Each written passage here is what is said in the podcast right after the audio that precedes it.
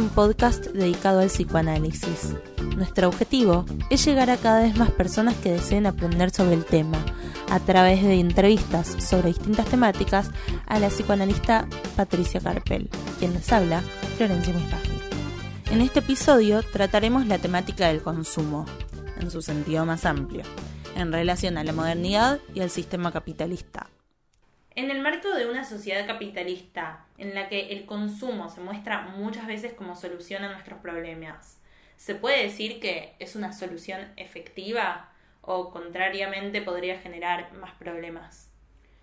Bueno, eh, te contestaría tomando, que a mí me gusta a veces tomar tiras de, de humor porque me parece que leen algo de lo social. Hay una tira de Diógenes y el linchera donde el linchera hacía, digamos, decía cosas y el perro acompañaba eso de alguna manera pensando algo y dice así. El linchera dice, se toman pastillas para dormir, se toman pastillas para estar despierto, pronto se van a tomar pastillas para no tomar pastillas. Y el perro piensa, remata, ¿no? Estamos enfrascados. Entonces, esto me parece que de algún modo contesta esta pregunta, ¿no? Sí, para dormir hay un remedio, para estar despierto también, para comer, para no comer, pero bueno, ahí es cuando dice, entramos en la circularidad de que para no tomar pastillas también va a haber que tomar pastillas. Entonces, bueno, ¿es una solución o nos hace entrar en un nuevo problema? Nunca eh, se termina el círculo. Claro, porque se empieza a circular por un consumo del cual no se puede salir, incluso en un momento, en el 2010 más o menos, que era un momento donde em, salió un, producto que se llama Outox, que ahora lo estaba googleando a ver qué, salida había tenido, ¿no? Cómo, había seguido el, el producto en el mercado. Y es un producto para eliminar la resaca. Entonces, lo vendían con, con, esta, con esta cualidad, ¿no?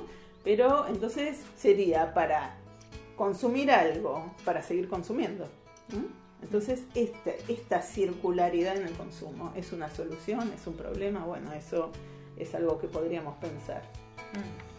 A veces pasa, viste, que, tu, que pensás que tu objetivo en la vida es llegar a tener el último celular, el último modelo celular. Después lo compras y unos meses después sale un nuevo modelo con la cámara un poquito mejor.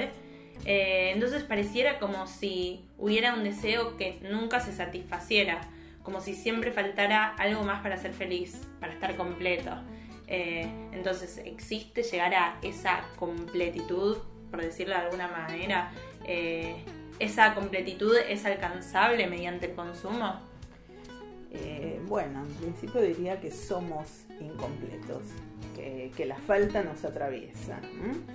El tema es que la sociedad capitalista en la que vivimos eh, lo que hace es con el mercado ofrecer una variedad de productos que siempre va renovando para siempre tener algo nuevo para vender y ¿no? que siga girando eh, la rueda del consumo y de algún modo se nos hace creer que necesitamos eso para estar felices. ¿Qué es eso? Bueno, el nuevo iPhone, el nuevo celular, nueva computadora, lo que fuera. Entonces, como si fuera una manera de estar integrados, de pertenecer. Pero bueno, cuando vamos a comprar uno, y suponemos que eso, con eso vamos a estar felices, bueno, después sale otro que es más nuevo y si no lo tenemos, entonces, bueno, ya el que tenemos ya no nos sirve, ¿no? Entonces, bueno, de vuelta entramos a esta cuestión de entrar a rodar, ¿no?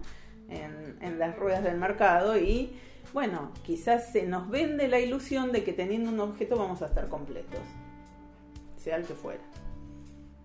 Esa insatisfacción permanente de siempre querer algo más y nunca estar conformes con lo que tenemos, ¿es responsabilidad única del capitalismo?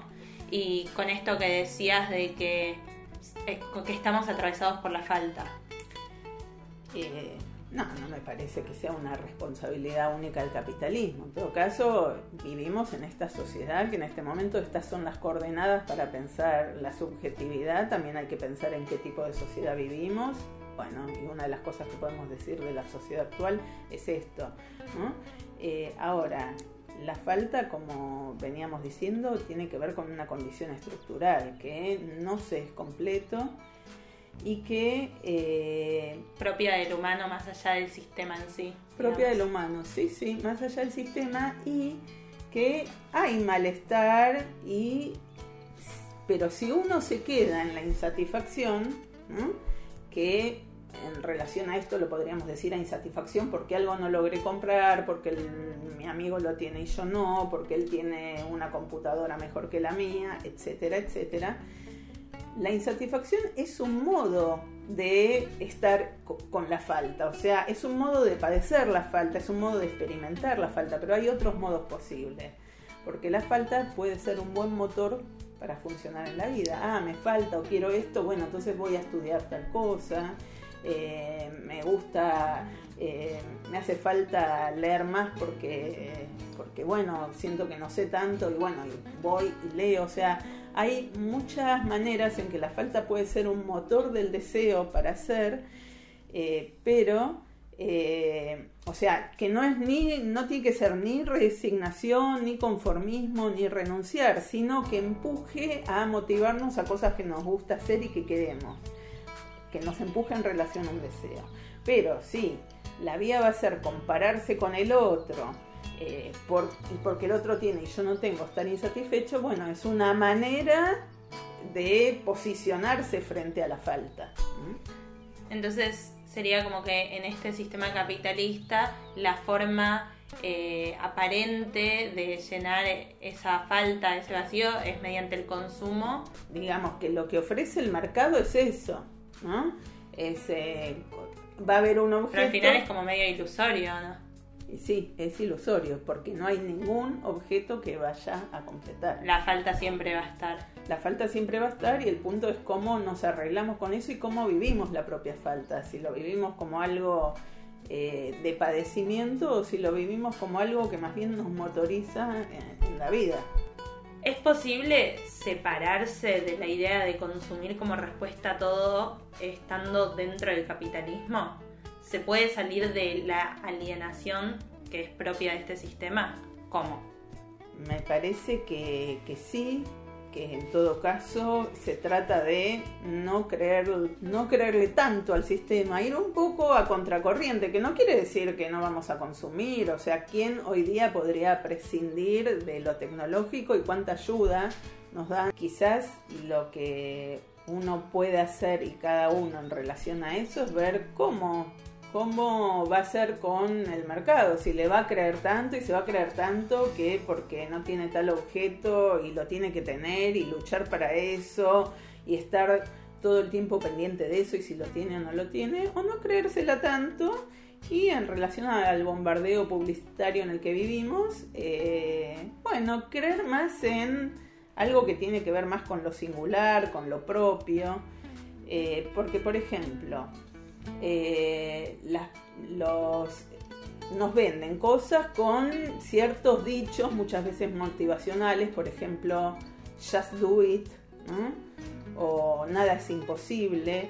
Y junto con el producto nos venden como esa idea de que nada nos va a ser imposible si lo tenemos. Y a veces compramos eso porque no nos detenemos a pensar, porque son mensajes que van entrando. Eh, es un modo de venderlas. Las, las empresas saben que es un modo de vender, los publicitarios.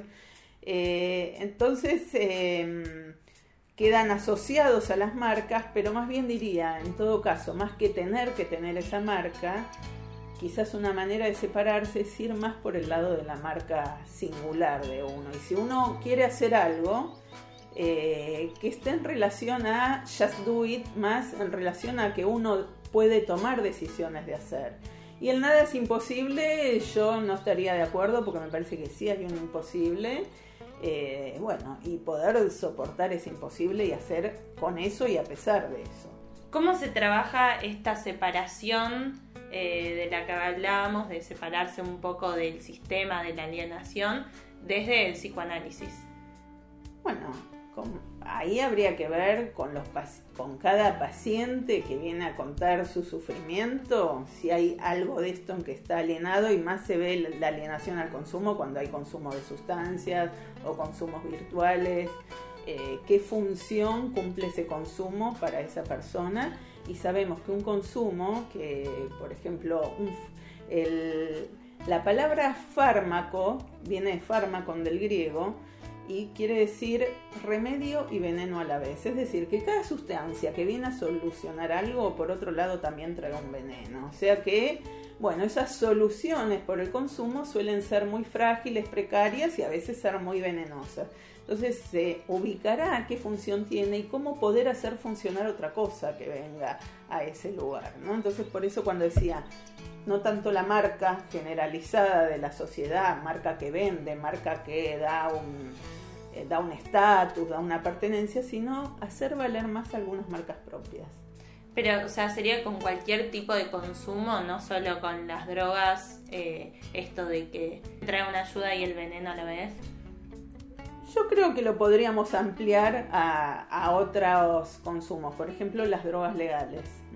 Las drogas legales me refiero a los psicofármacos, que muchas veces que está, que, está bien, eh, consumirlos, que están recetados por el psiquiatra, tienen una función, pero a veces hay un consumo muy masivo y, por ejemplo, viene gente a la consulta que eh, le recetaron eh, un psicofármaco porque estaba un poco ansiosa o estaba un poco triste y si se le pregunta por qué, bueno, porque perdió a alguien cercano o perdió el trabajo o le llegó la edad de jubilarse y, siente que perdió una relación al mundo y sin a veces darse el tiempo a trabajarlo, porque los duelos necesitan tiempo y a veces cierto trabajo subjetivo se medicaliza.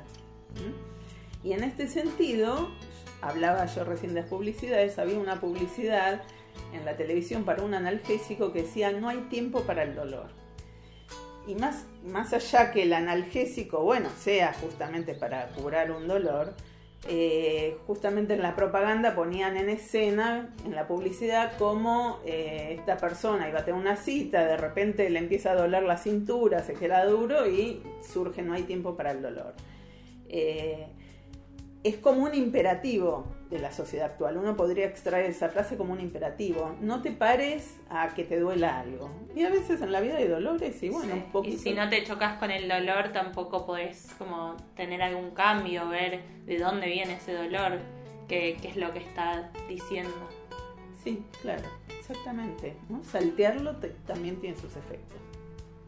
Sí, lo vas como tapando tapando y a veces lo que no entra por un lado entra por otro y de peor manera.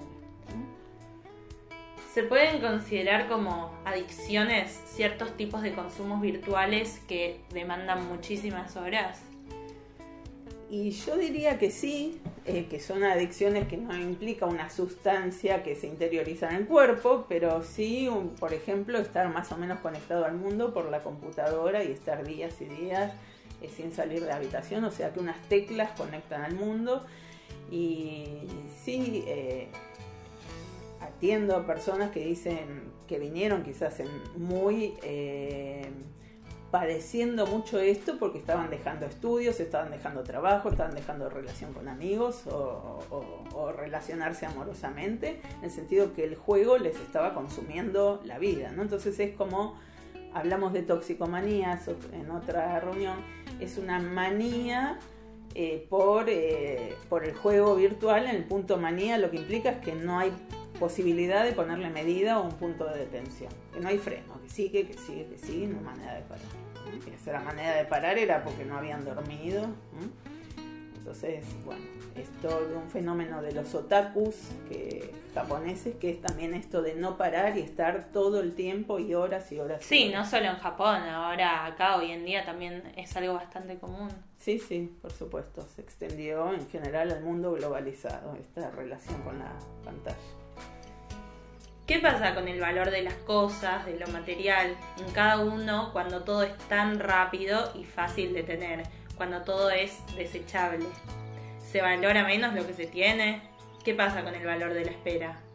Eh, bueno, eh, quizás en el mundo de la inmediatez van perdiendo valor muchas cosas porque todo es desechable, todo es ya, todo es en este instante y perdió valor la espera, que la espera quizás es algo que eh, tiene un valor y sería bueno darle esa apreciación que tiene porque...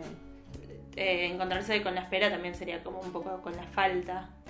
Claro, poder saber qué es lo que uno quiere, ese tiempo ¿no? que es necesario en un entredarse entre una cosa y la otra. Y sí, sería encontrarse con la falta y encontrarse quizás de la buena manera para saber qué es lo que uno quiere hacer, ¿no? Y quizás no estar eh, todo el tiempo en esta rueda eh, de un, del consumo de una cosa a la otra. Y por ejemplo me acuerdo cuando iba como madre a reuniones de la escuela donde nos decían, ¿qué les pasa a estos chicos que todos los días quedan un montón de cosas tiradas y no las juntan? ¿no? Como que hay algo de lo desechable, donde pierde valor lo que se compra, lo que se regala. Hace muchos años, cuando no había esta proliferación de objetos, eh, quizás ya en otras generaciones anteriores a la mía incluso, eh, tenían quizás, me decían, una muñeca de trapo o una pelota de trapo y ese era todo el juego y era toda la infancia transcurrió con ese juguete. Ahora no hay un cuidado y cada cosa parece ser una serie, puede ser uno, puede ser otro, puede ser otro y se sustituye rápidamente. Esto, bueno, son, uno podría decir, bueno, pero son objetos, ¿cuál es el problema? Em, yo lo, trabajaba en un artículo, tomaba El Mundo Feliz de Huxley cuando escribió esto, y él decía, bueno, eh, era como una ciencia ficción que cada vez se parece un poco más a la, realidad de ahora, que todavía sería ficcional, ¿no? Esto, de que podían de un solo óvulo, de un solo embrión, hacer muchas eh, clonaciones y y con eso entonces dar vida a todo el personal de una fábrica. Entonces, ahí empieza a verse una torsión donde las propias personas pueden ser objeto de consumo y donde él está sugiriendo en el libro, bueno, que eh, la gente viene como repuesto humano.